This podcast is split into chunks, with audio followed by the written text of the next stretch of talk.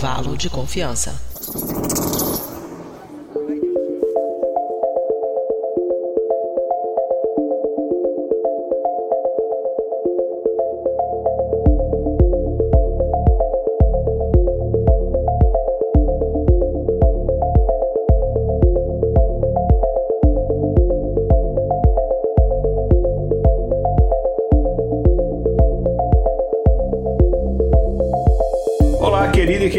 Ouvinte do Intervalo de Confiança do Briden, aqui é Igor Alcântara, está começando mais um episódio do Intervalo de Confiança, uma distribuição uniforme de pensamento crítico. A gente está começando hoje o nosso episódio 136, que inclusive vai estar um episódio assim delicioso, geladinho para vocês. E o episódio ele começa já já, mas antes só duas coisas. A gente vai, como vocês já sabem, como é de praxe, por um breve quadro de recados da nossa produtora Mariana Lima. E já que este episódio a gente está falando sobre cerveja e ciência. Eu trouxe aqui, ó, para quem está acompanhando ao vivo, os nossos apoiadores estão acompanhando ao vivo a, a transmissão do YouTube, estão vendo também o vídeo.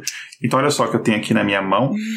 eu tenho uma latinha aqui, ó, Terrapinha, uma cerveja aqui. Daqui é uma cerveja inclusive aqui da, da Georgia mesmo. Teor alcoólico muito bom, é 7,3%, um pouco acima do que normalmente a cerveja, como a gente vai ver no episódio de hoje. Sim. E a gente vai ver coisas no episódio de hoje que tem a ver muito com estatística, inclusive a história da estatística e os métodos estatísticos que a gente usa para pesquisa médica, para vacina, para um monte de coisa, seriam muito diferentes se não fosse a cerveja. Quer saber mais? Depois do quadro de recados da Mariana você escuta. E antes do quadro, olha aqui, ó. Ó, o barulhinho abrindo aqui. Então, um brinde, gente, e vamos pro episódio.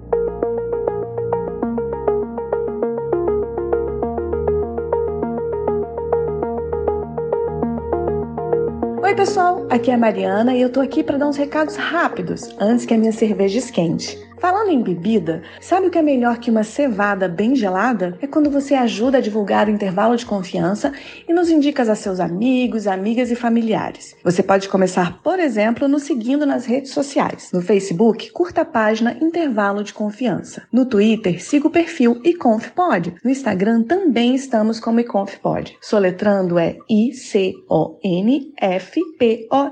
E vocês também podem fazer parte do nosso grupo de ouvintes no Telegram. O link para o acesso está no post desse episódio. Entra lá no nosso site intervalodeconfianca.com.br. Agora, falando desse programa, ele não é feito com o apoio da Ambev. Nosso trabalho só é possível através da contribuição de ouvintes apoiadores, como o Micael Coleto, que contribuem mensalmente com valores que começam a R$ reais, o que dá menos que 20 centavos por dia. Você pode, por exemplo, assistir às nossas gravações dos episódios e inclusive mandar seus comentários e perguntas ao vivo. Faça como o para quem esse episódio é dedicado, e torne-se você também um apoiador da da divulgação científica. Para saber mais, entre em intervalodeconfianca.com.br barra apoie. É isso então. Deixa eu ir embora tomar a minha cervejinha enquanto eu escuto esse episódio. Um grande abraço e até a próxima quinzena. Tchau, tchau!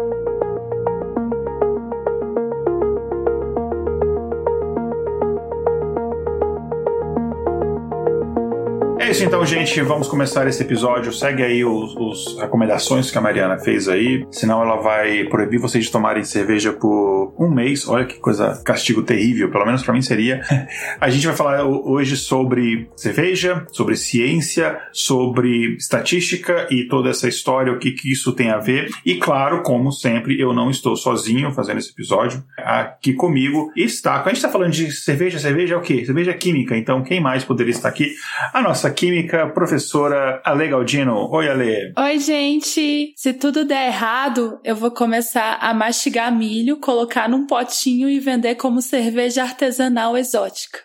Com certeza vai ter gente que vai comprar. Você pode até fazer um OnlyFans mostrando o processo de produção. vai ter gente que vai comprar. Eu sei. O pior de tudo é isso. Exatamente. Bom, gente, e a gente vai fazer aqui um pequeno experimento com a amostragem muito pequena, que somos só dois, mas a gente vai fazer Isso. aqui, ó, o barulhinho da cerveja da Lea abrindo. A gente vai fazer um pequeno experimento científico aqui que a gente vai beber na verdade, o mais rápido que a gente puder. E a gente vai ver se até o final do episódio a gente está do mesmo jeito que a gente começou. Então, acompanha aqui com a gente para ver o que vai acontecer. Então, sobre a minha cerveja, que é diferente da cerveja do Igor. A minha cerveja, ela tem 350 ml e um percentual de 4,7% de álcool. Significa que tem 16,45 ml de álcool. A gente vai ver qual é o efeito de 16,45 ml de álcool no meu organismo ao longo de uma hora.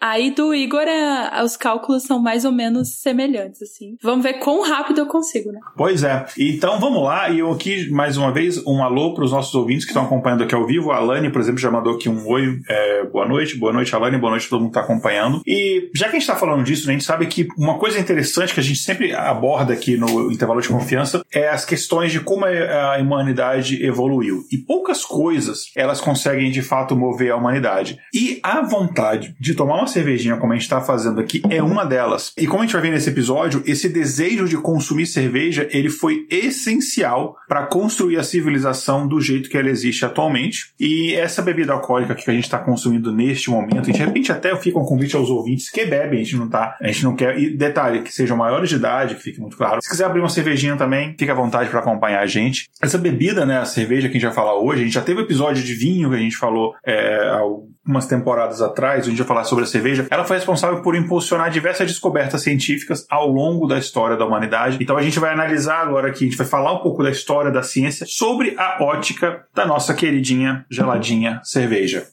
É, e, né, inclusive a gente tem episódio do vinho, a gente tem um episódio também que a Lei estava presente que a gente falou sobre álcool de uma maneira geral, né, e como manipular álcool, inclusive nesse episódio a Lei falou lá como é que faz, como é que faz cachaça e tal. E hoje a gente vai falar sobre especificamente sobre a cerveja. E como é que ela surgiu, como é que ela se modificou ao longo da história, que essa cerveja que eu tô tomando aqui não é a mesma que os egípcios tomavam depois de um dia exaustivo carregando pedra para fazer pirâmide, e aí fica um recadinho aqui, não foram os ETs, tá? Foram pessoas mesmo, assim, terráqueos humanos.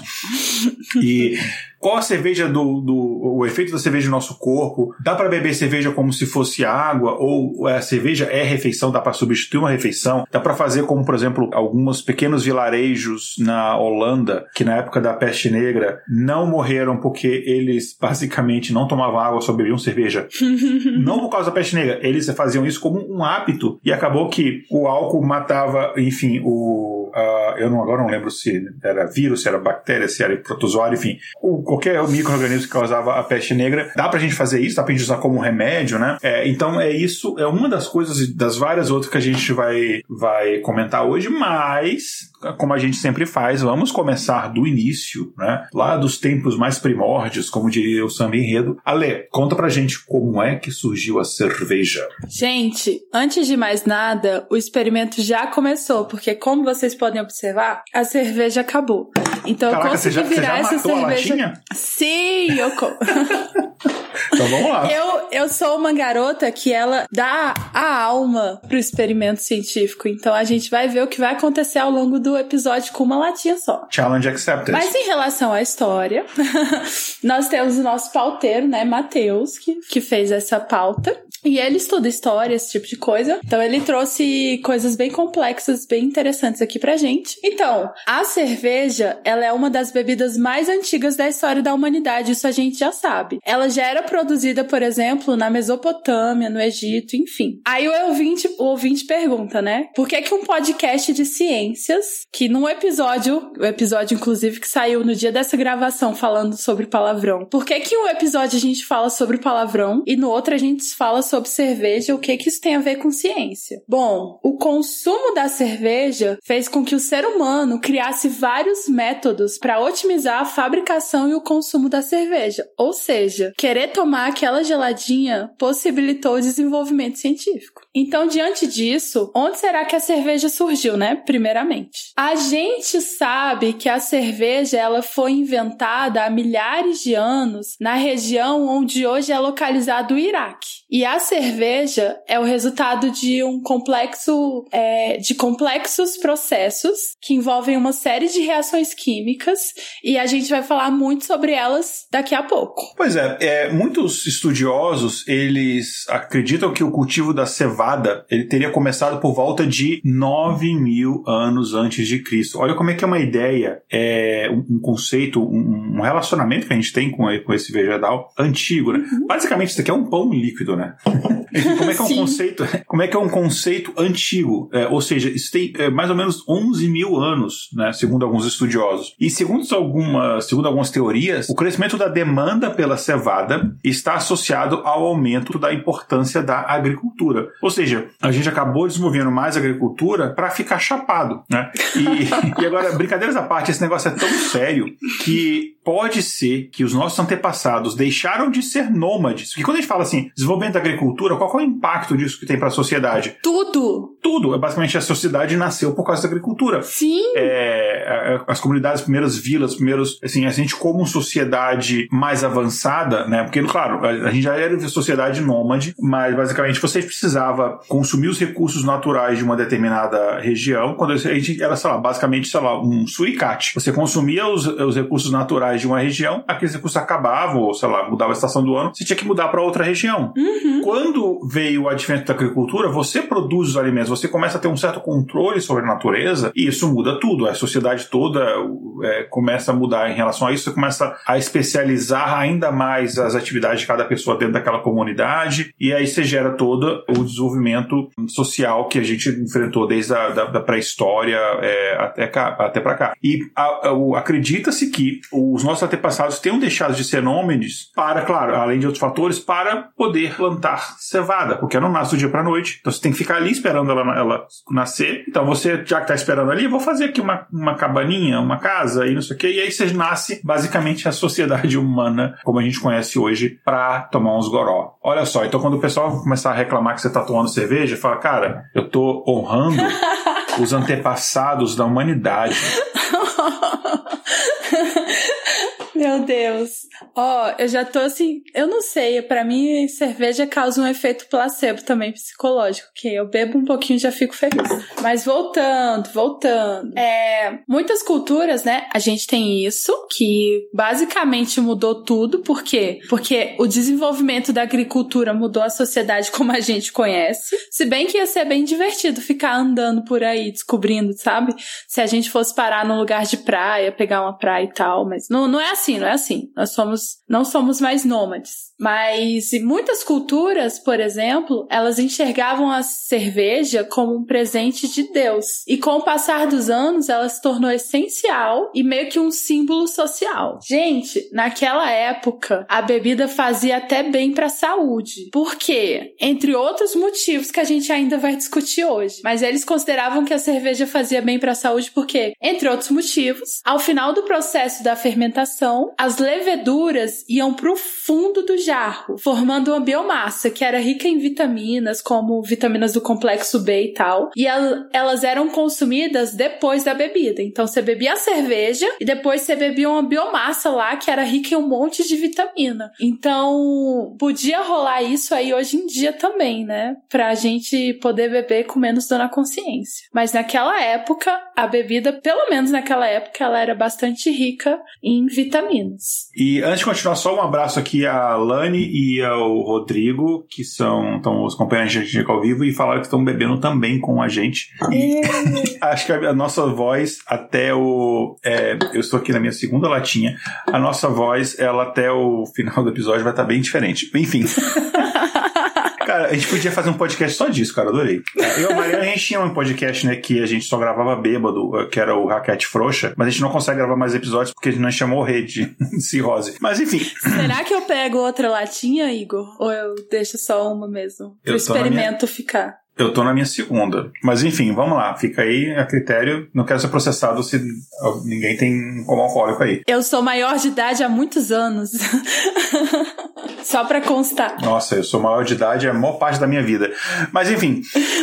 Se você não tá acreditando ainda na influência da cerveja, saiba que a bebida. Ah, detalhe, só um, um, um comentário aqui, um, em parênteses. Eu não sou carioca, eu não sou do Rio de Janeiro, eu adoro o Rio de Janeiro. Na verdade, a minha equipe inteira de Data Science, né? Por isso que eu trabalho, tudo, é, é, é, todo mundo do Rio, mesmo a gente sendo uma empresa americana. É, mas eu não sou carioca. Mas, quando eu bebo, por algum motivo, o meu sotaque brasiliense é, mistura um pouco, sei lá, eu puxo um pouco o S. Não sei porquê. É coisa maluca. E o meu tcheco fica muito fluente quando eu bebo. Mas enfim, até o meu russo fica melhor. Uma vez eu bebi e eu achava que eu sabia fazer beatbox. Um dia então... bêbado, esse eu não vou contar a história aqui, mas um parece um dia bêbado num lugar em Jacksonville que no final eu só ia tomar uma cerveja e ir embora porque eu tinha que preparar para reunião com o cliente. E no final eu acordei de manhã na sarjeta sem um sapato. É, eu tava falando russo com as pessoas falando que meu nome era Igor Alkantarovsky. É, enfim. Mas, se os ouvintes não estão acreditando na influência da cerveja, saiba que essa a, a cerveja, essa nossa adorada cerveja, ela era tão importante para a sociedade lá atrás, nos, eu tô falando aqui de 2300 antes da Era Comum, uhum. que ela era usada como moeda para, por exemplo, como a gente citou brevemente, para financiar a construção das pirâmides do Egito. Em vez de dar um salário para o funcionário que depois ele vai gastar tudo em, em, em cachaça, né, em em, álcool, eles já davam logo a cerveja, né? já, uhum. já tirava ali o intermediário. Inclusive, suivi. Até hoje, eu conheço gente, não quero indicar nomes, um abraço Juliana, eu conheço gente que trabalharia por cerveja até hoje, assim, tranquilo, tranquilo. Sim. Né? Mas, enfim, é, é, brincadeira da parte, assim, a gente sabe que tem, a gente é sensível a esse tipo de assunto, a gente sabe que tem gente que detesta é, cerveja até hoje. E fica aqui um recado para os nossos ouvintes. Gente, a gente tá brincando, a gente, okay, tem muito assunto sério, a gente tá falando de ciência e tal. Mas, claro, a gente tá tentando, a gente também é entretenimento, a gente tá tentando trazer esse conteúdo conteúdo de forma leve para vocês. Que, como diz os nossos grandes amigos e parceiros do SciCast, a ciência também tem que ser divertida. Mas, se você for beber, beba com moderação tá, gente? Não, uhum. é, não exagera e tal, enfim, é tudo com responsabilidade, é um recado sério. Mas tirando a parte séria, voltando agora pro, pro questão dos fatos, né? Hoje em dia a gente sabe que tem muita gente contra cerveja, mas já foi até pior, né? No. Assim, tem gente que fala, nossa, cerveja amarga e não sei o quê. E eu entendo isso, eu entendo de fato. É, é questão de, de paladar mesmo. Tem gente que não gosta de cerveja e tal, prefere outras bebidas e tal. Beleza. Mas antigamente era pior. Porque quando a gente fala de cerveja lá no Egito, não era tipo, o pessoal não abria lá uma, uma, uma Brahma, uma não era, era muito diferente. Até porque não tinha nem geladeira. Então você imagina que era uma cerveja diferente porque não era gelada, né? Então tem esse tipo de coisa. Uhum. Primeiro que, visualmente, a cerveja não era tão convidativa, né? Ela era mais turva, ela continha ainda restos de grãos, não tinha esse processo industrial tão bem estabelecido, desenvolvido, etc. E ela era servida em grandes jarros de barros ou em canecas de madeira, o que eu acho, inclusive, muito interessante. É, gostei, vou adotar, inclusive. Mas era muito diferente. Então, quando a gente fala de cerveja, a gente está falando da bebida é, derivada de cevada, bebida alcoólica derivada de cevada, é, é, fermentada, enfim, são as características que, que caracterizam o que a gente considera uma cerveja, o que é uma cerveja, mas obviamente não era cerveja. Até porque hoje em dia mesmo você tem, aqui nos Estados Unidos, por exemplo, você vai numa, numa liquor store, numa uma loja de bebidas, você tem, assim, quantidade, cara, tem cerveja de blueberry, cerveja de cereja, cerveja de não sei o que lá, de trigo, com um monte um monte de coisa, tem todo tipo de cerveja. Então, claro, se hoje em dia você já tem essa variedade, é óbvio, é, é, é óbvio imaginar que antigamente, quando a gente fala de cerveja, era bem diferente. Uhum. Daí, foi em 1842, um ano muito importante para a história da humanidade, que surgiu a cerveja Pilsen, que é essa cerveja como a gente, principalmente no Brasil, conhece hoje. Aquela cerveja uhum. em tom amarelado, é, ou meio dourada, né? E que tem aquela espuma linda, maravilhosa. tô dando água na boca aqui de pensar que nisso. Que não é a minha cerveja, né? É... Que tem a cerveja Ale, que é da Ale. É a minha cerveja. é, a sua é o que? É a mais escura, né? Eu não sei, eu não faço ideia. é, a minha é uma IPA, né? É uma Indian Pale Ale, mas enfim. Então, foi só no século XIX. Então, a gente tá falando da história da cerveja de, sei lá, 9 mil anos antes da Era Comum, 12 mil anos atrás. É só no século XIX, dois séculos atrás, menos de 200 anos atrás, que surgiu a cerveja Pilsen, que é a mais popular é, no Brasil e uma, assim, a segunda tipo de cerveja mais popular do mundo, né? E olha que interessante, a partir daí é que os fabricantes de vidro, o que, que tem fabricante de vidro a ver com isso? Calma, que eu vou explicar. Que eles começaram a fazer copos e taças transparentes para se beber a cerveja. Porque a ideia é que a cerveja, ela visualmente, ela era tão bonita que a ideia é que você também. Cara, eu tô com muita. Assim, é, só um parênteses aqui. É, pro ouvinte não sabe, que não, não. Obviamente, é ouvinte, tipo, 99,9% dos nossos ouvintes uhum. que não sabem, semana que vem eu tô indo pro Brasil, vou passar três semaninhas lá e já tô. E a coisa.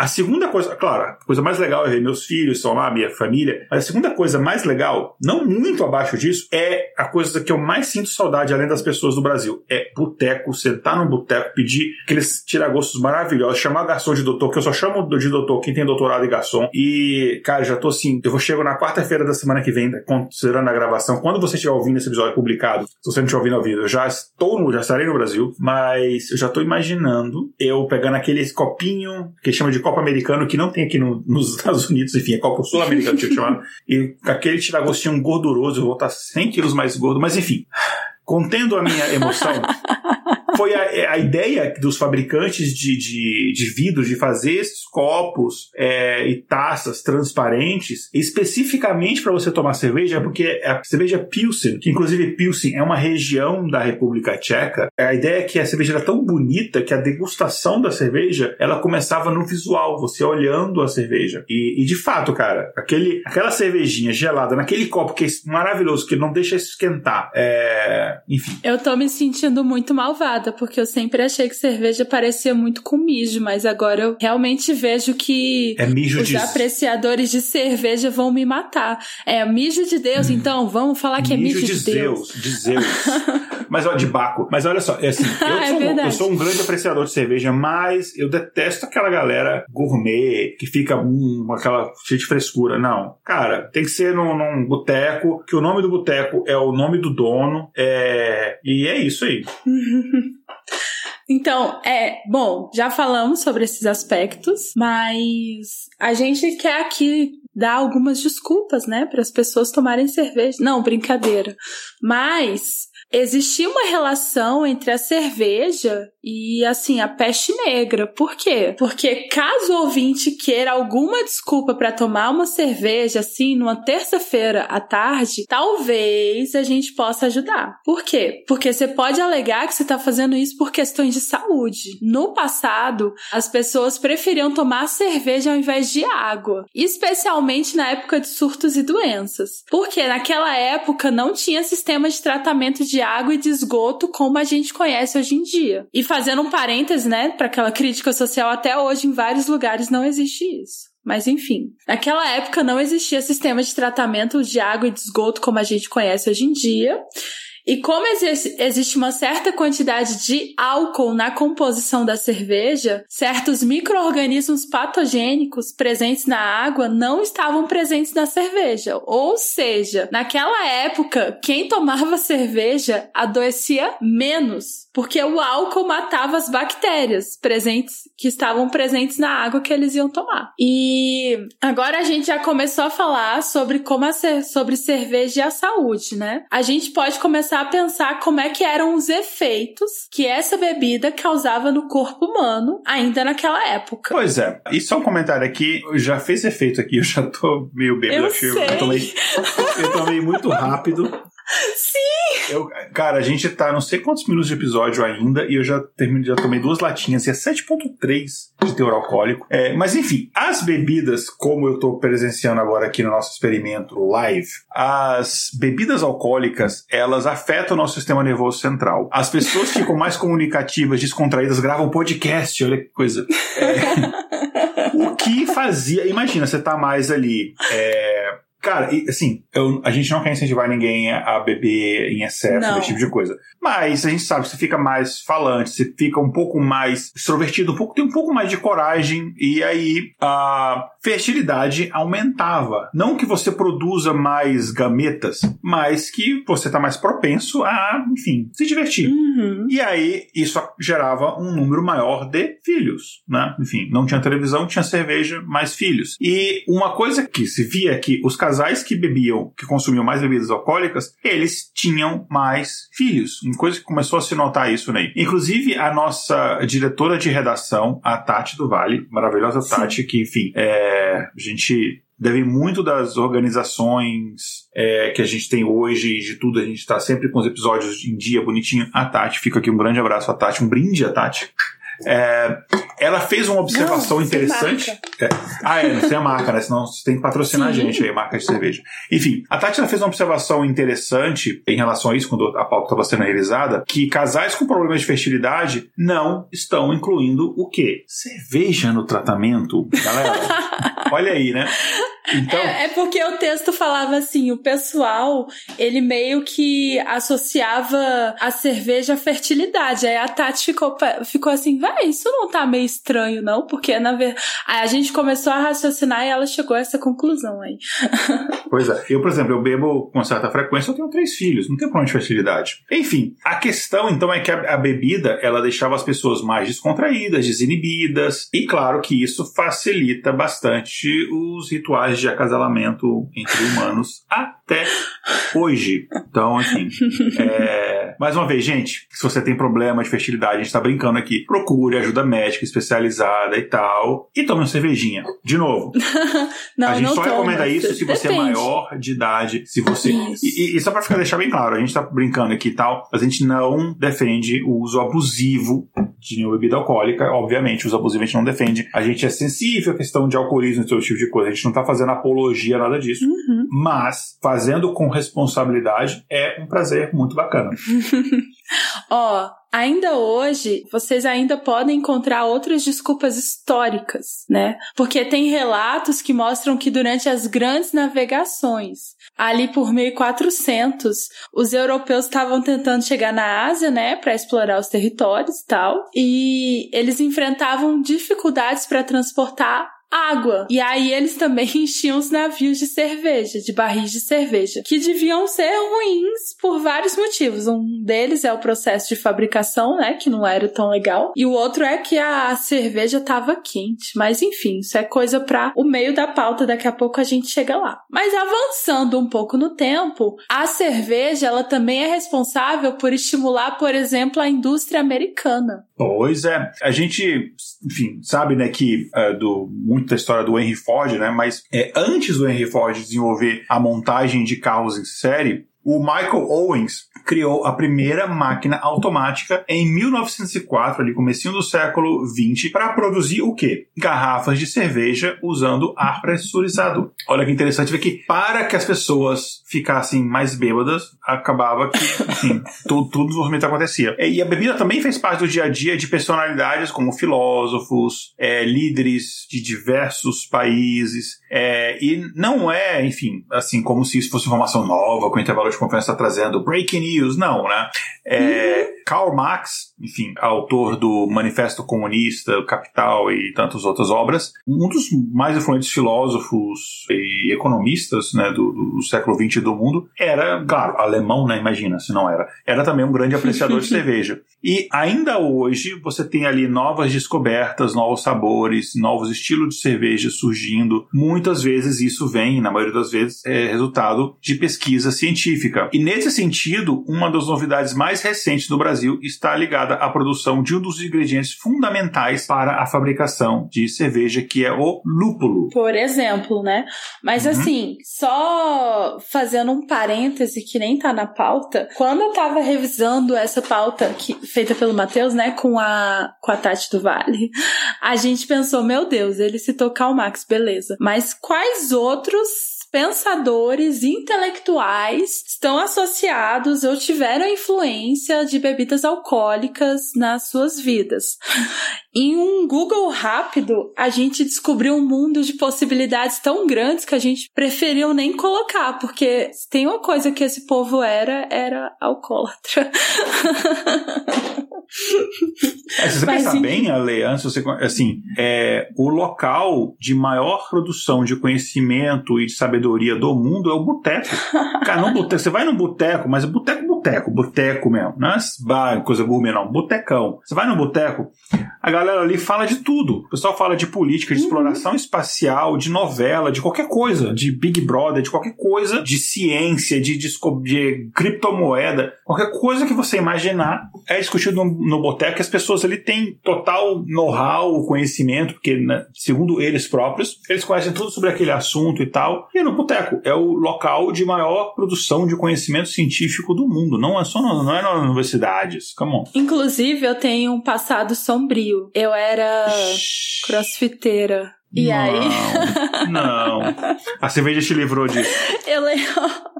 Não, não. Mas eu lembro que eu, antes, um pouquinho antes da pandemia começar, eu fazia crossfit.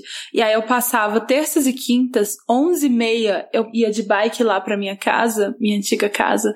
E aí eu via os, um monte de macho em frente a um boteco conversando meio-dia de uma terça-feira, onze e meia de uma quinta-feira. Aí eu ficava, eu, eu, por dentro, eu julgava, eu falava, nossa, que irresponsáveis. Esses caras não têm nada o que fazer da vida. Mas sabe aquele lance de que quando você julga muito uma coisa, você se incomoda muito com uma coisa, você tem que ter cuidado que você tá aí com inveja? Eu invejo a capacidade das pessoas de sentar em um boteco, em um boteco, e conseguir filosofar de boas assim, 11 horas de uma terça-feira. Eu acho que são seres evoluídos, ao invés de.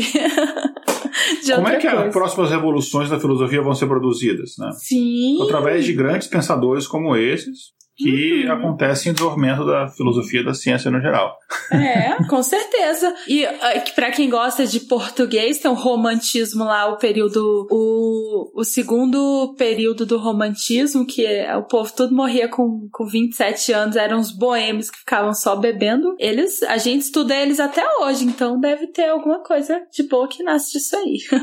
Mas enfim, enfim, é, a gente é um podcast de ciências, né? Então se você ainda tem alguma dúvida da relação entre o avanço científico e a cerveja, a gente vai provar agora que ele existe. Por exemplo, você sabia que a geladeira foi criada para conservar cerveja? Isso mesmo. Ela foi criada na segunda metade do século XIX para manter a cerveja fria e para proporcionar uma temperatura adequada para sua conservação. Mas isso por quê, né? Diferentemente do vinho, do licor e da vodka, a cerveja não mantém a sua qualidade por um longo período de tempo à temperatura ambiente. Isso ocorre por quê? Porque as três bebidas que eu citei, elas têm um nível alcoólico maior. E como a gente sabe, o álcool ele mata as bactérias, né? E aí matando as bactérias, a gente facilita a conservação. É, só para vocês terem uma ideia, a gente trouxe aqui uma tabela com percentual alcoólico de algumas bebidas. Você quer falar ou eu falo, Igor? Pode falar, enquanto você fala eu bebo mais. Não,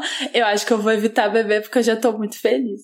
Ó, a cerveja, ela tem em média ali de 2 a 6 gailos sec, que é o G, graus GL. Essa é uma medida antiga, mas ela é muito simples. Ela é igual ao percentual. Se ela tem de 2 a 6 GL, significa que ela tem de 2 a 6% de álcool. O vinho tem muito mais álcool, então a conservação dele é mais fácil fácil. O vinho tem ali entre 12 e 14% de álcool. A vodka tem ali entre 30 e 40%. O rum ou gin tem entre 40 e 45%. A cachaça tem entre 40 e 48%.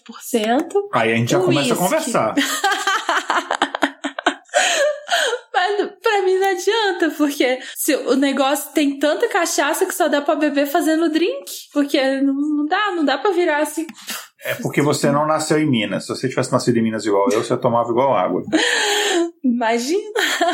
o uísque, ele tem ali entre 40% e 50%. A absinto tem ali em volta de 53%. Aí você pergunta assim, mas não tem mais? Tem! Se você quiser comprar o álcool combustível...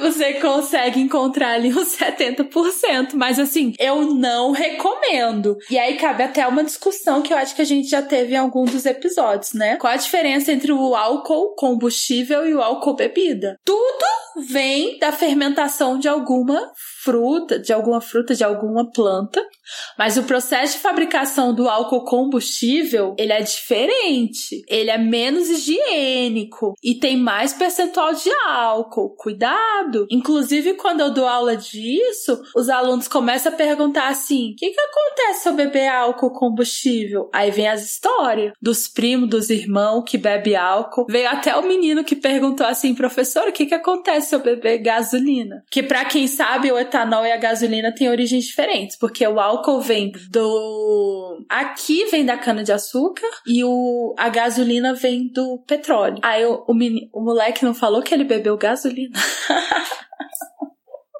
Não, não deixa doidão. Não, não, nunca, em hipótese alguma. pelo amor de Deus, nem o álcool combustível. Não, pelo, e, inclusive, se você for menor de idade, nem aqui você devia estar. Tá. Vai, vai estudar por aí outras coisas. Mas. É, vai, vai, vai brincar de Pokémon. Ah, vai jogar LOL. Mas o que que a gente tem aqui, ó? Absinto tem o maior percentual de álcool que a gente pode beber. Não precisa mais que isso. Você consegue ficar muito bem, obrigado obrigado com absinto. É, eu, eu já tomei absinto, não era um consumidor assíduo, né? Porque, enfim, é, mas eu já tomei algumas vezes e tal. Hoje em dia, não sei se eu tenho mais saúde, não. Mas cachaçinha, sou mineiro, eu, eu, eu tomava, assim, 12, 13 anos, completamente errado, deixe claro. Mas, assim, meu avô me ensinou, tomava uma dosinha ali pra abrir o apetite, como diziam e tal.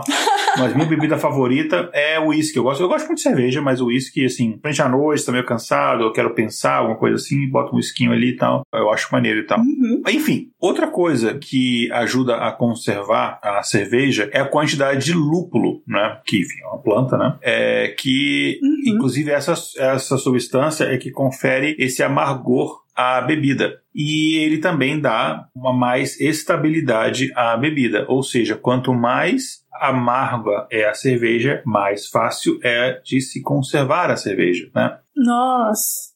Eu gosto de cerveja docinha, eu gosto de coisinha docinha. Aí o, os homens ficam bebendo Heineken, essas cervejas é, amargas, eu fico assim, nossa, como é que pode?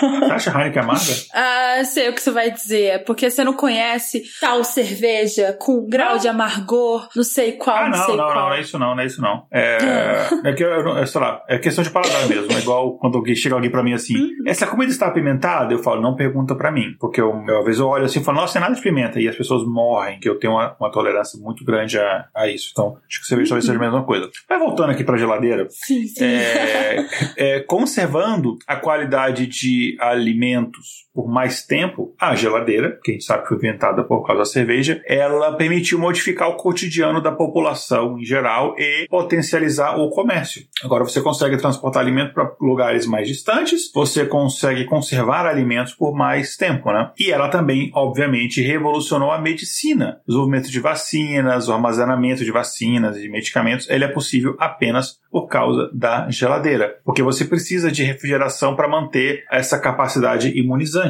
A gente viu isso falando, falaram-se muito isso com a vacina de Covid, né? Então, agradeçam a galera que mete o pé na jaca é, por causa de você ter, por exemplo, hoje vacinas de forma tão acessível e outros avanços da medicina e da ciência no geral. Nossa, sim! Não, e entre outras inovações, né, tivemos origem por conta da cerveja de um processo que é muito importante hoje em dia, que é a pasteurização, que ela foi criada por Louis Pasteur em 1864, né? E ele, na verdade, porque, olha só, esse processo é muito importante. Eu tava dando aula disso essa semana. Existem algumas formas de você matar as bactérias, né? E uma delas envolve a pasteurização. E por que que a gente chegou a esse processo que é usado até hoje? É porque ele quis investigar a fermentação quando um fabricante de cerveja local pediu para entender por que, que a cerveja estava azedando. Então, antes de explicar a pasteurização, a gente tem que explicar um pouco da fermentação, para depois a gente entender esse processo de pasteurização. Então, na produção da cerveja, a gente tem alguns açúcares que são transformados em álcool álcool em gás carbônico. Então a gente tem um processo, uma reação química, que eles pegam açúcar e as leveduras, né, transformam esse açúcar em álcool e em gás carbônico. Esse processo se chama fermentação alcoólica. E só para você saber, ele também rola com seu pãozinho. Igor, você sabia disso? Óbvio, ah, óbvio que o Igor sabia disso. mas, mas, não ó, sei porquê, mas eu sabia. Mas é um, é um fato interessante. Não, não sei o que você não sabe. Mas tanto na cerveja quanto no pãozinho rola um processo chamado fermentação alcoólica. E nos derivados de leite forma um processo chamado fermentação lática. Aí você vem me perguntar assim, Alessandra, por que que quando eu vou comer um pão eu não fico doidão? Primeiro, porque você tá, né, procurando ficar doidão no lugar errado. Mas rola sim a fermentação alcoólica. Na produção do pão a gente produz sim álcool, só que na produção a gente também aquece o pão. Isso faz com que o álcool evapore, mas a fermentação é a mesma, a fermentação alcoólica. Mas agora, voltando para a pesquisa do Pasteur. Não são apenas as bactérias que formam o álcool que estão presentes nessa bebida. Ele também decidiu utilizar um microscópio e ele identificou alguns micro-organismos que eram responsáveis por converter o álcool em ácido lático. E os micro-organismos eram bactérias láticas que faziam isso. E aí, esse processo, ele comprometia o gosto da bebida. Pois é, e foi com base nessa descoberta que o Pasteur uhum. desenvolveu o processo para matar esses micro-organismos desejados e dessa forma evitar que a cerveja azedasse. E esse é o tal do processo de pasteurização, que consiste basicamente em aquecer os alimentos e bebidas a temperaturas acima de 72 graus Celsius por um determinado tempo, que eles chamam lá de binômio tempo versus temperatura, e depois uhum. ele baixa bruscamente a temperatura do alimento para evitar que ocorra uma deteriorização pelo calor. Então, o processo que todo mundo já está familiar, já familiarizado, já aprende na escola, processo de pasteurização. Foi para conservar melhor a cerveja. Olha só, mais uma contribuição. E esse processo ele é empregado até os dias de hoje. Inclusive, ele reduz de maneira significativa o número de micro-organismos deteriorantes de, depois de três cervejas. falar essa palavra Você já está na terceira. Deteriorantes, tá na terceira? isso, sim. Uh, na verdade, eu terminei a terceira. E patogênicos só vou ficar na terceira porque eu teria que descer para pegar outra cerveja e não vou fazer isso, porque acho que eu vou cair da escada. Enfim. Fora que, se você for pra quarta, como é que você vai ler a palavra deteriorantes? Não vou. Ainda bem que você leu, aí eu continuo. e patogênicos, né? Enfim, como é, é, presentes em sucos, cervejas, leites e em diversos outros alimentos. E os estudos do Pasteur é, sobre a fermentação de bebidas acabaram impactando também a área da saúde, né? uma vez hum. que esses estudos dele deram a origem à teoria dos germes das doenças que podem infectar humanos e animais. Lembra da, quando a gente estudou Pasteur na escola, que fala do Pasteur, que descobriu os micro-organismos e tinha a galera da geração espontânea que não acreditava nisso, achava que rato nascia de toalha suja, enfim, aquelas babosas, não, é, mosca nascia de pedaço de carne, espontaneamente. Depois em dia a gente sabe Você que não acha é. que antigamente o pessoal pensava isso? A minha mãe vivia dizendo: Olha essa bagunça, tá nascendo um rato dessa bagunça. Então eu, eu devia ter argumentado direito, eu devia ter falado: Olha só, mãe, essa sua teoria da biogênese ela tá muito ultrapassada. Não vai nascer rato do meu quarto, não. Exatamente. Inclusive, eu podia combater a teoria dela falando sobre entropia, que a tendência dos ambientes é o quê? É o aumento da entropia. Mas enfim, então, voltando. Até o fim do universo. Enfim. E esse novo horizonte né, de descoberta deles, que enfim, surgiu a partir do trabalho do Pasteur, abriu caminho para o desenvolvimento dos métodos antissépticos. É, e a gente usa isso em. Eu consegui falar antisséptico. Em cirurgia. é, por exemplo, as pesquisas do Alexander Fleming, que é, culminaram na, com a descoberta da penicilina, é, que, enfim, sabe, a penicilina foi o primeiro antibiótico, né? E foi uma, uma das maiores revoluções na história da medicina, que você consegue matar, você consegue conter infecções é, bacterianas através de, de antibióticos, como a penicilina. É, então, isso tudo começou porque o Pasteur queria conservar melhor a cerveja. E hoje você tem antibiótico, hoje você tem é, álcool em gel, hoje você tem, sei lá, hoje as pessoas. Porque antigamente, assim, essa coisa de, gente, eu acho que é uma boa ideia lavar a mão antes de abrir o coração desta pessoa pessoa, hum, era uma coisa assim, ah, até parece. Por que, que eu não posso fazer uma cirurgia com a mão suja? Tipo assim, ninguém não tinha essa noção. Sim! Não tinha essa noção. Sim. Então, assim. Aí vem a bronca da Jay, né? Bronca não, a nossa conversa. Quando eu falei sobre é, materiais radioativos, a Jay eu falei, o pessoal era muito doido, pegava o material radioativo e passava na cara. Ela falou: olha, eles não tinham como saber. E esse povo aí, realmente, antes da invenção do microscópio, que aumentava em não sei quantas vezes as coisas, depois o microscópio eletrônico, que aumentou em não sei quantas mil vezes as coisas, realmente não tinha como saber. Eu não vou passar pano para eles, por quê? Porque, para mim, atualmente é uma coisa totalmente fora de contexto. Você, você vai fazer uma cirurgia na pessoa e você não lava a mão? não faz nenhum sentido. É, então, os métodos antissépticos, eles acabaram exatamente com isso, né? Vou tentar aqui lavar a mão antes de fazer as cirurgias e ver se reduz a quase de mortes, que era um absurdo de infecção hospitalar. E olha só, gente, me ajudou. Olha que interessante, né? Hum. Enfim, uh, fica aqui outro conselho aqui para os nossos ouvintes: lavem as mãos. Mas tem outras descobertas na área da química que, que então, a gente pode relacionar com a, com a cerveja, Ale? Eita, não sei. Ah, sim, eu sei, eu sei, eu sei. Eu deveria saber, pelo menos. Olha só. Você é a nossa química, você tem que saber. Se você não souber, ninguém sabe. sabe, sabe. Outras descobertas na área da química, elas também possuem relação com a cerveja. Um exemplo é o caso do químico renomado Priestley. E eu, eu nossa, o Tarek, ele revisou essa, essa pauta comigo, só que eu não falei para ele que eu ia beber durante a pauta. Aí a gente aprendeu como pronunciar o nome do cara. Aí agora eu não sei se eu tô pronunciando corretamente, mas o Priestley Certamente não.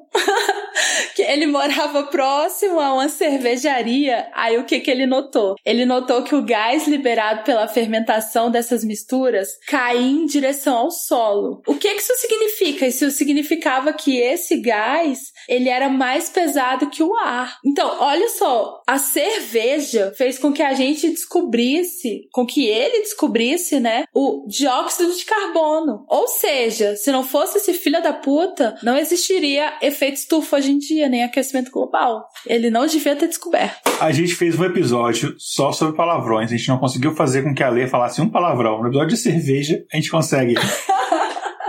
Demorou, então, mas conseguimos. Mas olha só, é, é, piadas à parte, né? É, ele descobriu o dióxido de carbono e também descobriu o oxigênio. E isso auxiliou muito, hum, nossa, o desenvolvimento científico e a compreensão dos eventos. Enfim, Outra descoberta importante, eu duvido que vocês saibam dessa. Está relacionada, relacionada à cerveja ao conceito de pH. Aqui eu vou usar minha cartada de professora de ciências e vou falar rapidamente sobre isso. ser humano, ele sempre tentou classificar as substâncias. Aí ele foi tentando classificar as substâncias em grandes grupos, e aí eles perceberam que tinham substâncias que tinham gosto ácido. E aí classificaram como ácido. Descobriram que tinha outro grupo que tinha sabor adstringente, classificaram como base. Para as classificações antigas, eles usavam o que a gente chama de propriedades organolépticas. Literalmente é saber o gosto, o cheiro. Então, às vezes, eles descobriam que uma coisa era ácida e morria, que o negócio fazia mal para a saúde e tal. Mas enfim. Mas esse é mais ou menos o início do, da nossa classificação de algumas substâncias em ácidas ou básicas. Mas aí teve o conceito de pH, que hoje a gente conhece, né? pH menor que 7 é um pH de uma coisa ácida, maior que 7 de uma coisa básica. Ele surgiu por causa de cerveja. Ele foi introduzido em pesquisas de um químico dinamarquês chamado Soren Sorensen, que foi o chefe do laboratório de uma cervejaria na Dinamarca. E aí ele estudou o efeito da concentração dos íons de hidrogênio. Que eu não sei se vocês sabem, mas uma coisa ácida, uma teoria que a gente usa é que coisas ácidas têm mais íons de hidrogênio. Então ele foi estudando a concentração desses íons na água e ele foi investigando essa concentração e a estabilidade das espuma da cerveja. E aí ele introduziu, por causa desse estudo, a escala de pH, como uma forma simples de expressar a acidez ou não de um composto. E só para vocês saberem, né, curiosidade, a cerveja ela é ácida. Ela tem um pH ali que gira em torno de 4 de 4. Então ela é considerada ácida. Interessante. Uhum. E tem mais ainda, Ale. A maneira como a gente refrigeriza comidas e bebidas também foi idealizada graças a pesquisas do engenheiro alemão. Meu Deus! Tudo por causa de cachaça. Exatamente. Graças à pesquisa do engenheiro alemão Carl von Linde, que em 1894 desenvolveu um sistema de refrigeração artificial quando ele trabalhava na cervejaria do Spaten Brewery em Munique, na Alemanha. Uhum. E antes da invenção do Linde, os blocos de gelo eles eram utilizados para resfriar a cerveja e evitar que ela estragasse pela ação do calor. Uhum. E a história da cerveja ainda se mistura com uma importante descoberta, aí já vamos puxar aqui a sardinha para minha área, na estatística.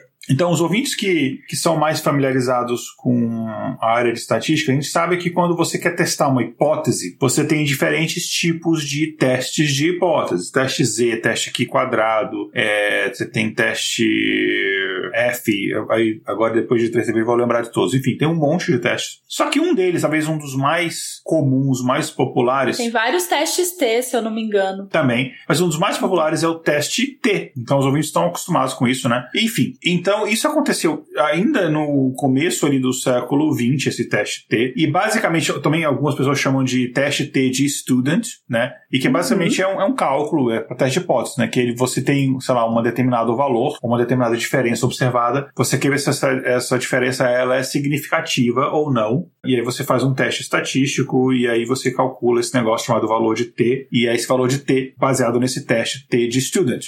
O responsável pelo desenvolvimento desse teste não foi um estatístico, foi um colega seu, Ale. Foi um químico. Um químico. Um químico, o químico inglês William Gossett, que usava o pseudônimo de student, né? Por isso que a gente chama o teste de student, né? Algumas pessoas chamam. Uhum. Aos 23 anos de idade, ele foi contratado pela cervejaria Guinness, famosa cervejaria irlandesa. E deixou todos os primos dele bravos, porque na família, você tá vendo? Ele já foi contratado com 23 anos e você tá aí. Pois é. Camponês.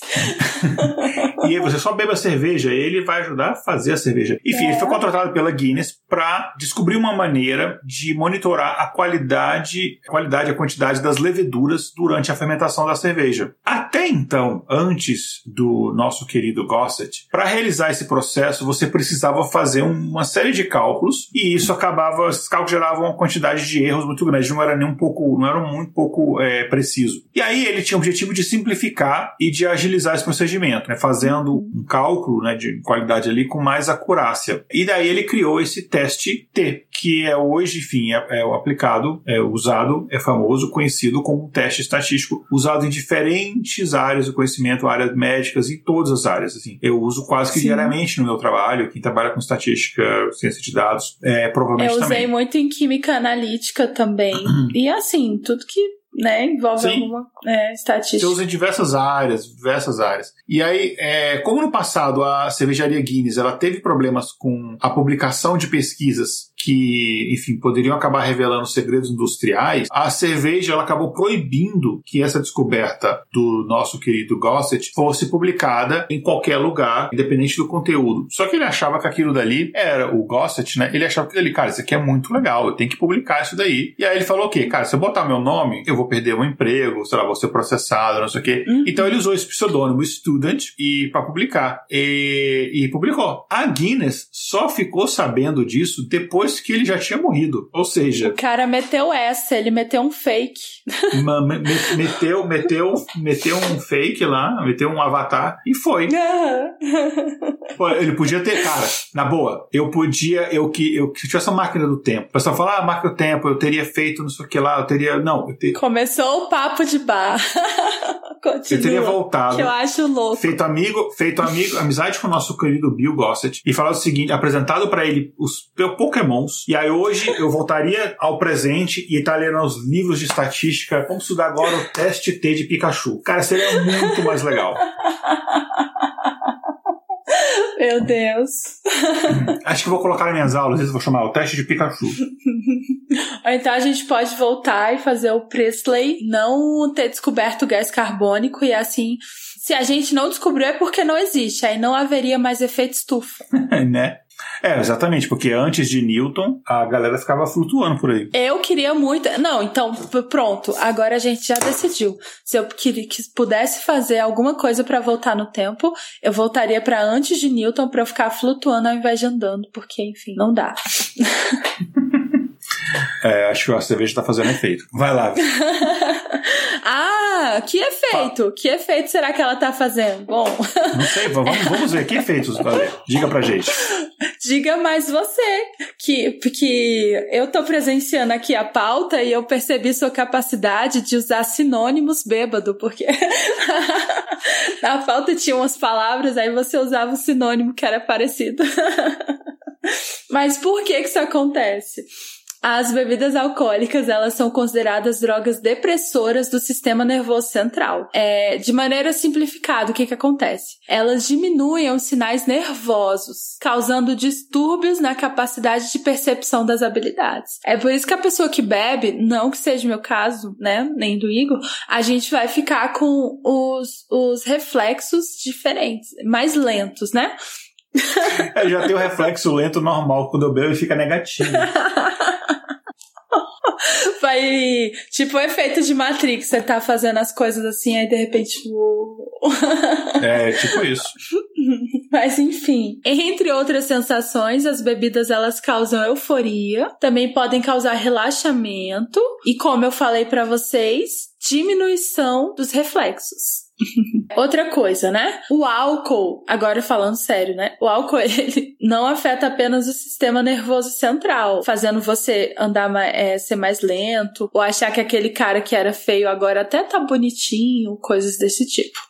O álcool também afeta, por exemplo, a digestão dos nutrientes. Lá no nosso fígado, o etanol altera a produção de enzimas que direcionam seus esforços prioritariamente para a metabolização dessas substâncias. Aí, aqui, Igor, entra uma coisa que eu não entendo. Você pode até me ajudar. Rapidão, não tá na pauta. Quando a pessoa tá bêbada, aí ela tá bêbada, aí você. Não que a gente, não que seja o nosso caso. Não, eu bebi uma. Quando a pessoa tá bêbada, e aí você faz o quê? Você dá Coca-Cola pra ela, você dá banho nela, tipo, molha a cabeça dela. Pra mim, eu não sei se isso influencia diretamente. Por quê? Pra mim, isso é só uma forma de humilhar o bêbado. Porque olha só, o, o, fígado, né? Tipo, quando você tá bêbado, você tem o alimento na sua, na sua barriguinha e o seu fígado fala assim: meu amigo, entre metabolizar esse carboidrato e metabolizar o etanol, eu vou metabolizar o etanol. Eu quero saber no que é que você é, molhar a cabeça do bêbado vai alterar a metabolização do, do, do etanol, sendo que o fígado prefere o etanol. Assim, cabe o questionamento tanto para você quanto para os biólogos, para os bioquímicos, se isso não é só humilhação. Eu não tenho conhecimento para responder isso, mas fica se pois algum é. souber, manda aí pra gente. Uhum. É, para mim é só humilhação, enfim. O seu fígado ele direciona as suas enzimas para metabolizar o... Eu também, se eu fosse meu fígado, eu também ia priorizar o etanol. Só que ao longo prazo, por isso que entra aqui a questão da consciência, né? Esse processo, ele pode gerar algumas inflamações, pode gerar hepatite, até cirrose, que é quando o seu fígado fala assim: "Não, beleza, pode ir que eu vou ficar aqui de boas. não, não vou mais funcionar". Enfim, e o consumo desenfreado dessas bebidas alcoólicas, elas também podem provocar danos à saúde do indivíduo, mas também podem prejudicar a sociedade, como nos casos relacionados ao trânsito. Aí aqui a gente trouxe uma estatística, né? Porque a gente já chegou aqui, eu, a Tati, todo mundo, a gente já chegou aqui para desvirtuar o, o, podcast de estatística. A gente precisa disfarçar um pouco, a gente trouxe uma estatística. o relatório global sobre o álcool e saúde de 2018, ele afirma que aproximadamente 36% dos acidentes de trânsito envolvendo homens e 23% dos acidentes envolvendo mulheres está ligado ao consumo de álcool. Tudo bem? Eu queria entender um pouco por que, que o consumo nos homens é maior, assim. Mas o estatístico aqui do local deve me falar que existem várias variáveis. é, eu, eu acho que talvez seja uma questão social, é, uhum. mas eu não, não, não, tenho conhecimento se há alguma, algum, ser um termo português para isso, já que eu tô, já que eu bebi bastante, vocês estão no lucro, eu não estou fazendo um termo em tcheco, mas eu sei qual é o drive, se existe um drive biológico, evolucional. E eu não estou fazendo o beatbox. evolucional para isso e tal. É, mas é, eu acredito, isso é puro achismo, que deve ser por alguma questão social mesmo, porque hum. é, por questão de, de, machismo estrutural e tal, é mais aceitável um homem beber mais do que a mulher. Tem gente que fala, ah, a mulher beber é feio e tal. Eu falo, feio se não conseguir, mas se conseguir é bonito. Talvez os acidentes envolvendo mulheres que não estejam bêbadas estejam envolvendo um homem que está bêbado. Mas eu não sei. Aqui a gente tá. Não tem aquele livro Como Mentir com Estatística? Aqui a gente tá viajando com estatísticas. Mas ó, tá dado o recado. Eu acho que tá bem claro que se for dirigir é melhor não beber. Se for beber é melhor não dirigir. E temos. A... Vamos continuar falando um pouco sobre a cerveja, né? A gente falou tanto da cerveja cerveja. A gente falou sobre o efeito dela no nosso organismo. A gente falou sobre a história da cerveja, mas a gente não falou que diabo é a cerveja. A cerveja, ela é composta por água, malte, lúpulo e leveduras. Além disso, na cerveja também podem ir vários ingredientes como frutas, raízes, condimentos, plantas, flores, madeiras, não sei como, mas vai, segundo minha fonte, né? Açúcares, sementes, são alguns dos ingredientes. O meu amigo Tarek, que me ajudou a ler essa pauta, ele falou que a cerveja preferida dele vai coentro. Coentro, enfim. Ah, então não é o Tarek do SciCast, porque se fosse o Tarek do SciCast seria beterraba. Quem escuta Nossa. o SciCast entendeu a piada. Não, não, não é o Tarek do SciCast, é outro Tarek.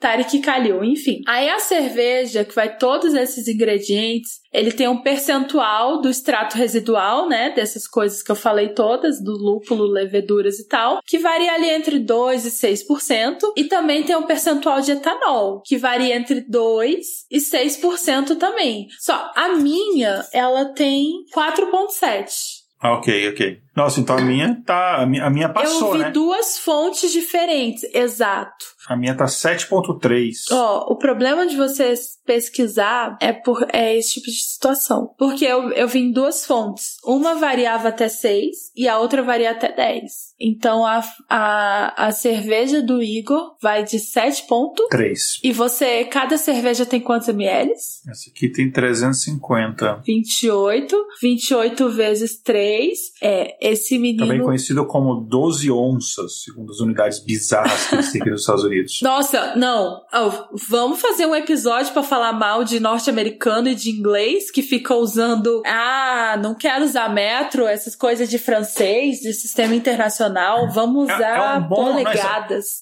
Mas é, mas é, um bom episódio falar sobre uh, sistemas de medidas. Tem histórias bizarras de satélite que explodiu porque os caras botaram combustível errado, porque tinha unidade de medidas diferentes. Enfim. Não, Mas, e é só voltar... egocentrismo.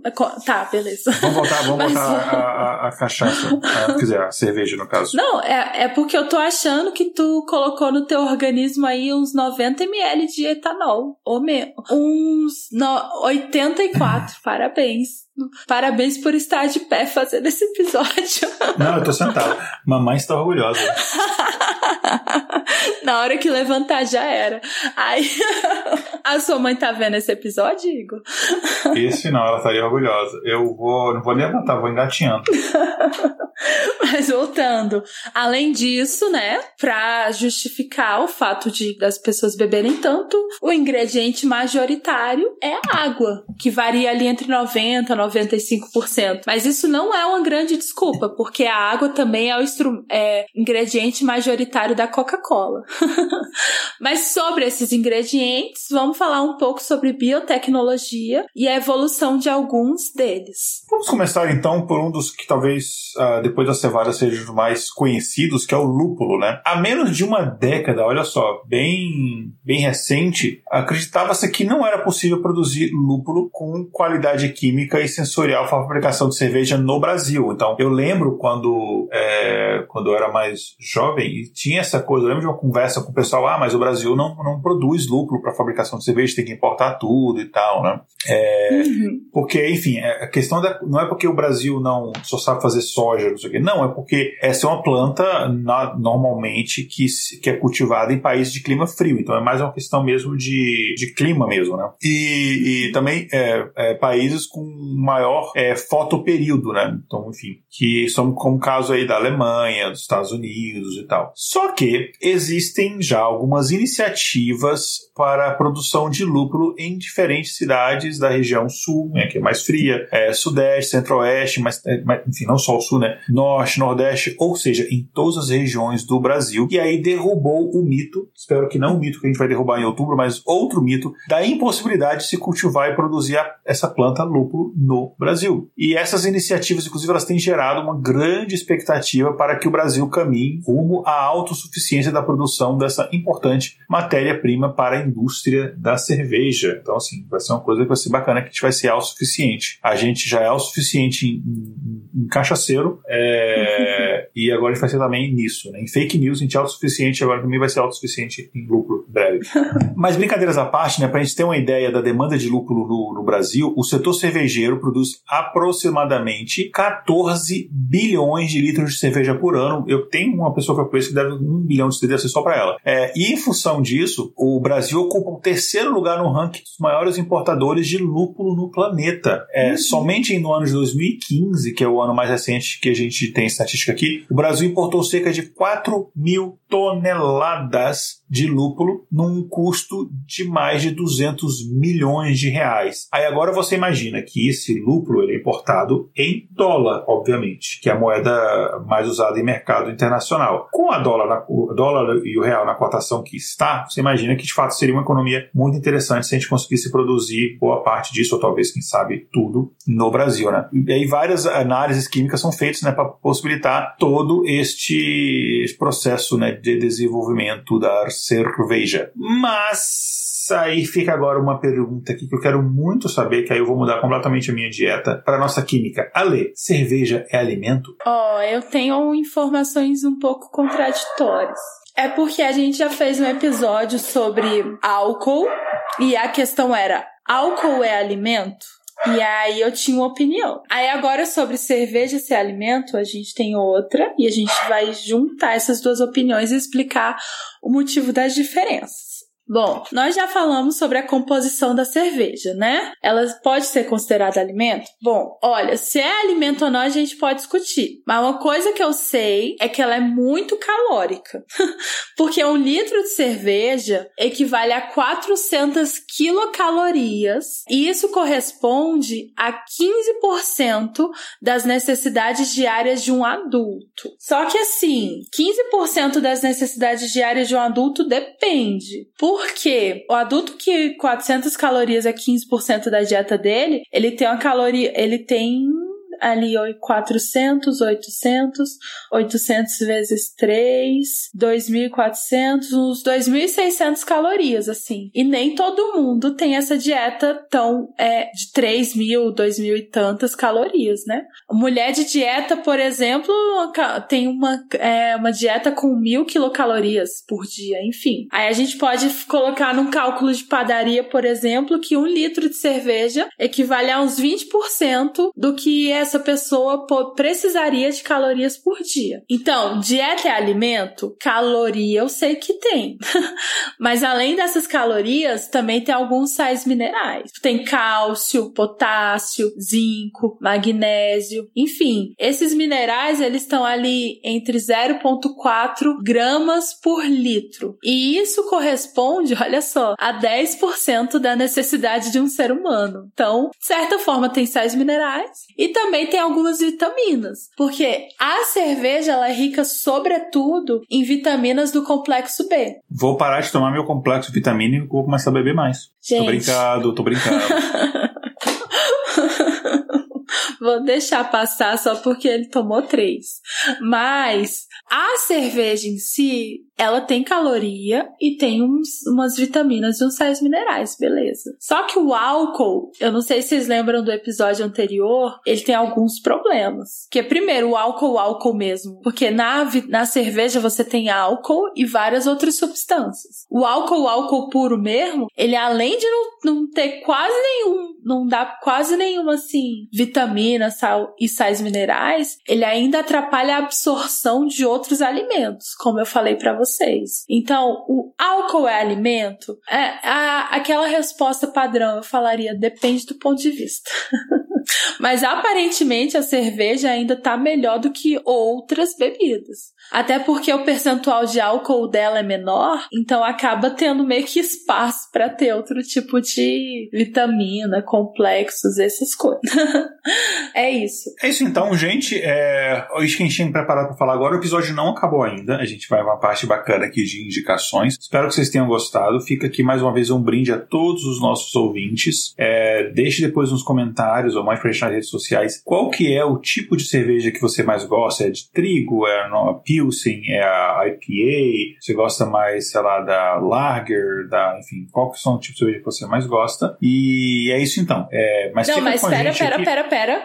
Voltando pro, rapidamente antes da gente continuar. Igor, o que, que você sentiu de diferente gravando esse episódio com o uso da cerveja? Mais alegria. Uh, além disso, mais relaxamento, assim, como se eu estivesse mais relaxado, um pouco mais solto. Isso, com certeza. O pensamento um pouco mais solto, mas mais lento. Então, assim, a memória. Uhum. A memória dá uma, dá uma certa coisa assim que você lembra, normalmente, aí a memória dá aquela prejudicada. É. Mas é isso. Mas muito relaxamento, assim. Mas também, claro, é um pouco menos concentrado, esse tipo de coisa. É, eu senti que eu fiquei menos atenta. Tipo, para que vocês não sabem, a nossa pauta ela é dividida em cores, né? Aí tava, chegou a minha vez, eu, ah, vida é boa. o Igor disfarçadamente, né? Óbvio, é um cavalheiro, cavalheiro, o cavaleiro, cavalheiro. Ele fica muito tranquilo, mas assim, a minha pauta, meu, minha hora tinha chegado, eu tava muito tranquila, achando que isso aqui, tá, que eu tava num bar.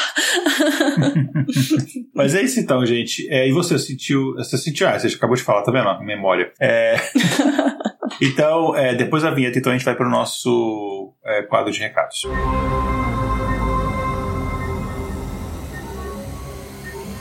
Espaço Amostral. É então a gente está no nosso quadro Espaço Amostral, onde a gente traz aqui indicações para vocês de coisas bacanas. Podem ser livros, filmes, séries, jogos, conselhos, etc. Hoje está proibido da lei dar o conselho Tome Água é, que é o que realmente ela é a indicação que ela traz. E você tem alguma indicação pra gente, Ale? Ah, por essa você não esperava. Eu vou sempre nessa de fazer em ordem alfabética e eu sempre, sempre, eu sempre não fico, eu sempre fico por último, né? Por essa você não esperava. Eu li uma coisa diferente. Aí. um cientista na cozinha. Ah, que bacana. Inclusive, eu queria falar sobre isso depois. Que é, é, a gente explica. Eu não, não sou muito boa na cozinha, mas eu queria melhorar, sabe? Que eu tô morando sozinho. Uhum. E assim, eu tenho um ato de. Cozinhar não é um ato de amor, eu queria um pouco de ato de amor próprio e parar de comer salgado de rua. Aí E, como minha vida é ciência, eu pensei, ah, vou tentar fazer minha vida melhorar um pouco. Aí esse livro aqui, Um Cientista na Cozinha, provavelmente vai render alguma pauta no futuro e ensinar um pouco dos conceitos, né, do que tá acontecendo, sei lá, para cozimento de alimentos e a relação deles com os conceitos científicos e como os conceitos científicos influenciam. Então, olha só que legal, viu? Eu tenho uma indicação hoje, além de bebam água, mas em protesto eu vou falar também, água. é, eu, eu, eu, eu, bebo água enquanto eu estou bebendo. Aqui, ó, eu tô com a minha aguinha aqui. Muito bem. Inclusive, Igor, eu já falei do caso, né? Quando eu fiquei sem filtro, morar sozinha, fiquei sem filtro, só tinha cerveja. Eu tava seguindo o conselho dos sumérios, tô brincando, do, do, dos europeus, que, tipo, a água, eu tava considerando que a cerveja tinha uma água melhor do que a água da torneira. Acabei bebendo muita cerveja. Quando eu vi que a minha barriguinha tava crescendo, tava ficando, né, grávida de cevada, aí eu parei de beber. Grávida de baco. É, é quando é. eu morava sozinho, a minha geladeira é tipo uma piscina, só tinha água, aí depois ficou tendo só água e cerveja. Enfim, aqui. É... Que bom que existe a Mariana. Antes de eu passar a minha indicação aqui, só um comentário. O o pessoal que está acompanhando aqui ao vivo a gravação, a Lani falou que a cerveja favorita dela é a Pilsen e o Rodrigo falou que é a IPA. Eu gosto muito da Lager, que é o meu tipo de cerveja favorito. Na verdade, boa parte das cervejas no Brasil que vendem como Pilsen são Lagers, mas isso já é outro assunto. Quer dizer, não deveria ser porque isso é episódio de cerveja, mas já que a gente já tem certo, não vou voltar nesse assunto. Eu tenho duas indicações hoje e nenhuma é filme, nem série, nem livro. A primeira indicação é um podcast que eu escutava um tempão atrás. Aí eu parei de escutar um tempo, porque eu tenho um zilhão de podcasts para escutar, não tava dando, não tava conseguindo tempo. Aí uma pessoa, que inclusive é a Lani, a Lani que tá acompanhando aqui o episódio ao vivo, ela, ela também é cientista de dados, ela trabalha comigo, faz parte da minha equipe. Aí ela perguntou de podcasts, aí eu fui pegar no meu playlist. Aí eu falei, pô, tem esse daqui, que tem tempo que eu não escuto. Aí eu voltei a escutar uns episódios que eu não tinha escutado recentemente. Eu, cara, agora eu lembro porque eu adicionei, ele é muito bom mesmo. Que é o podcast Stats and Stories. É Stats S-T-A. É, é em inglês, tá, gente? Mas é bom até para dar em inglês. É o Stats S-T-A-T-S, de estatísticas, mais Stories, de histórias. S-T-O-I-R-I-E-S. Você pode procurar em qualquer plataforma de podcast. E é basicamente é, histórias e estatísticas. Num, num episódio, então, é, ele, ele, a, o slogan deles é as histórias por trás das estatísticas e as estatísticas por trás das histórias. Então, é bem interessante. São normalmente episódios muito curtinhos, 30 minutinhos, episódio de 6 minutos. É, mas é bem, acho bem bacaninha e tal. Uma outra indicação é, que eu queria deixar é o seguinte: mandioca frita com cebola. Então, se você está no Brasil e você vai tomar uma cervejinha, mandioca frita com cebola é um tira-gosto excelente, maravilhoso, excelente. Inclusive, se você é vegano, também. Se você não é, também. Se você não é vegano, você pode adicionar ali umas esquinhas de carne e tal. Cara, ó, show de bola. Vou fazer isso semana que vem, inclusive, no Brasil. É, tá, que os Estados Unidos deixa muito a desejar em termos, é, em termos de, de tira-gosto. É sempre a mesma coisa. É nachos, é asinha de frango, é quesadilha e mais duas ou três coisinhas, é onion rings. Porque, cara, o Brasil tem uma variedade incrível e é fantástico. Amo o Brasil, não preciso usar camisa de fascista para isso. É isso só. Antes de encerrar e continuar falando mais besteira, deixar aqui um agradecimento para primeiro a nossa equipe de pauta, é, ao Matheus Alves, que escreveu essa pauta, a Tati do Vale, que é a nossa diretora de redação, que, enfim, é, ajudou bastante. A Lei também escreveu essa pauta uh, junto com o Matheus. Uh, e a gente também vai deixar aqui um agradecimento ao Tarek Kalil, que como que foi Isso. citado aqui algumas vezes pela lei, que ele uh, ajudou aqui na revisão da pauta é, junto com a lei. Então fica um agradecimento a todo mundo. E a todos os nossos ouvintes que estão acompanhando isso, seja ao vivo, seja depois. Mas o meu maior agradecimento é a você, pessoa que eu não sei o nome, mas que inventou a cerveja. Obrigado. eu te amo. Ao lado do inventor do ar-condicionado, vocês são as duas melhores pessoas da história da humanidade. E o cara do chocolate? Não, pera, o cara do chocolate. Não, mas o cara do ar-condicionado e o da cerveja são top 2. Então... O, o, chocolate pode disputar aí o top 3 é, ao lado do cara que inventou o tira-gosto.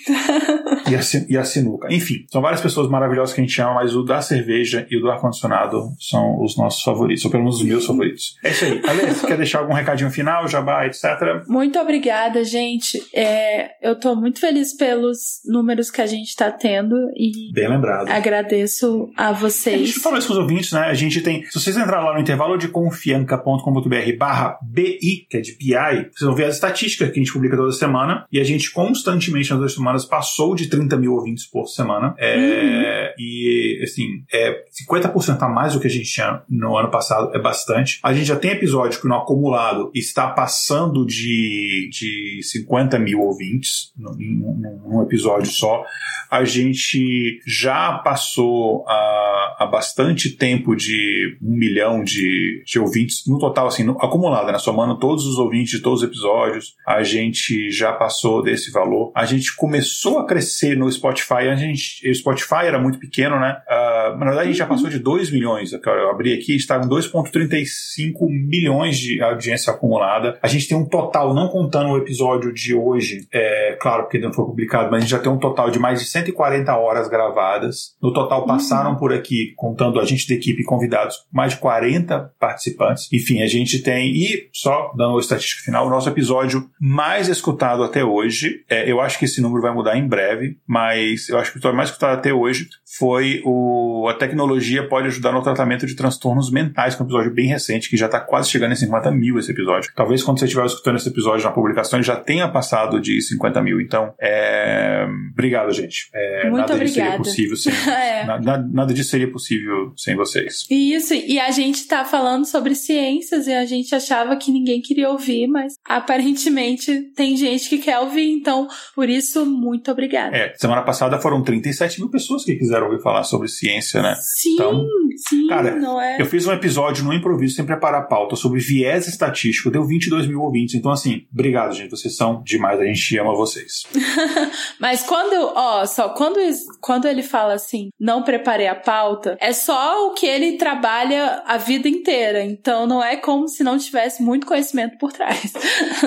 mas, não, exa exatamente, eu não preparei a pauta, mas eu tinha segurança de falar, porque exatamente é meu dia a dia, eu já dei aula disso um milhão de vezes. Então, de fato, é. é. Então eu peguei um então, pedaço gente... de papel e eu anotei assim, eu vou falar desse tudo, botei assim, tinha cinco linhas, tudo, tudo, tudo, vou falar disso aqui. Beleza. mas foi exceção. A gente tem uma equipe de pauteiros maravilhosos Nossa. que preparam a pauta, a gente não quer confiar no improviso em respeito a vocês. Então, enfim, a gente tem que ver maravilhosa, né? Então fica agradecimento a todo mundo. E antes que eu comece a chorar e beba mais, tchau, tchau. até o próximo episódio. Tchau. Muito obrigada, gente. Beijos, beijos e até mais. Tchau, tchau.